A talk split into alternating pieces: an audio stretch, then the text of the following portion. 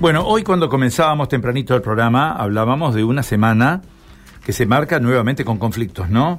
Siguen las medidas de fuerza esta semana de los gremios en el ámbito estatal. Está en línea a esta hora María José Marano, secretaria general de Anzafela Capital. Con ella vamos a conversar. María José, un gusto, ¿eh? Buen día.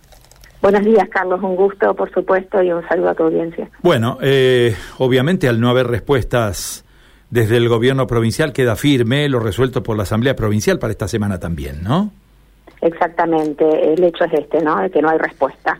Y si hubiese alguna respuesta de convocatoria, estaríamos evaluando otra situación, si hubiese una propuesta, si hubiese una voluntad de discutir, pero bueno, nada de esto está sucediendo, por lo cual, eh, en cumplimiento, como vos decís, de la resolución de la Asamblea que planteaba 48 horas la primera semana y estas 48 horas esta semana, estaremos los docentes estatales de paro el día miércoles y jueves. Uno se plantea cómo sigue esto, ¿no? Porque, a ver, eh, medidas de fuerza está bien, los docentes están haciendo valer sus legítimos derechos, el gobierno sigue en una intransigencia total. ¿Cómo sigue esto, María José? Bueno, uno nunca quiere que esto sigue, siga con paros y más paros, por supuesto, ¿no? Cuando uno como organización entra en una medida de fuerza, sabe que en algún momento debe salir.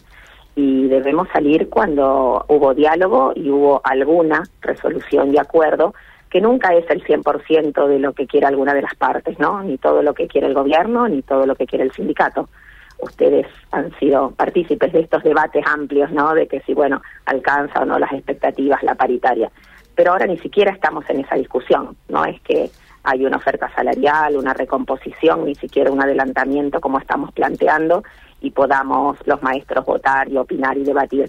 No hay nada de esto, por lo cual lamentablemente no, no vislumbramos una pronta salida del conflicto. Claro, uno eh, intuye que, mm, a ver, el gobierno ha reiterado su posición intransigente en el sentido de que, por un lado, no tiene previsto convocar a la paritaria, que era uno de los reclamos centrales, uno de los reclamos ejes de ustedes, pero por otro lado, tampoco eh, dialoga con gremios en medidas, en medidas de fuerza. O sea, eh, a ver, tendríamos que mirar de aquí probablemente hasta el viernes para ver si hay alguna algún contacto, algún algún encuentro entre autoridades provinciales y ustedes, ¿no? Claro, pero bueno, nuestro sindicato por eso se plantean 48 horas. Después hay tres días en que no estamos de paro, ¿no?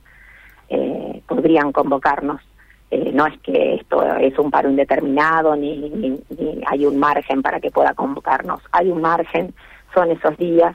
Deberíamos al menos poder dialogar no solo sobre salario, como vos decías, que es el reclamo que tiene generalmente más prensa, no el, el, que llega más a la casa de los padres, sino que, que tiene que ver con, con reclamos puntualmente sobre la escuela pública. Carrera docente, condiciones de trabajo, eh, son algunos de los reclamos que ustedes vienen sosteniendo, ¿no? Sí, sí, dice, tanto de con respecto a los trabajadores, digamos, condiciones en que los trabajadores enseñamos, como las condiciones en que los niños aprenden, porque también estamos denunciando un fuerte ajuste en la modalidad de adultos, ¿no? Esta modalidad que viene a, eh, a salvar, entre comillas, a esos estudiantes que no pudieron alfabetizarse cuando eran niños y ya son adultos, son adolescentes. Bueno, en esa modalidad que tal vez es pequeña, que tal vez no tiene tanta publicidad, ni, ni es tan enorme como, como la escuela primaria, es ahí donde están haciendo el ajuste.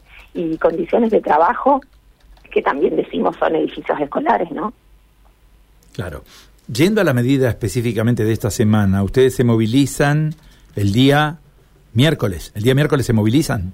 Exactamente. El día miércoles a las 10 de la mañana, movilización provincial. ¿Cuál va a ser la característica? ¿A dónde van? ¿Van directamente a gobierno? Bueno, eso se tiene que definir hoy. Eh, escuchaba recién que los otros gremios también, ¿no? Desde temprano están eh, pautando sus medidas de fuerza y de esto se trata, de que si hay otros sectores con los cuales marchamos, bueno, marcharemos juntos. Entonces, de acuerdo a, cómo sea la, convocatoria de la movilización, será el destino. Hoy se está eh, terminando de, de, acordar esto, ¿no? A dónde, a dónde nos dirigimos. O sea, se va a compatibilizar la posición de docentes con la de los otros gremios estatales para definir cuál va a ser la característica de la protesta. Eso lo entiendo. Exactamente, eso es una tarea de nuestro secretario general, Rodrigo Alonso, bueno, y las delegaciones, como en mi caso el Departamento de la Capital, vamos a estar sumándonos eh, a esta marcha, que sí sabemos, bueno, que será una marcha, que será contundente, que viene en todos los departamentos de nuestra Fe y que marcharemos, bueno, veremos hoy el destino y lo estaremos comunicando como siempre hacemos a través de los delegados y de los medios de comunicación. María José, muchísimas gracias por este contacto, ha sido muy amable. ¿eh? Muchísimas gracias a ustedes. Adiós. María José Marano es secretaria general de AMSAFE La Capital.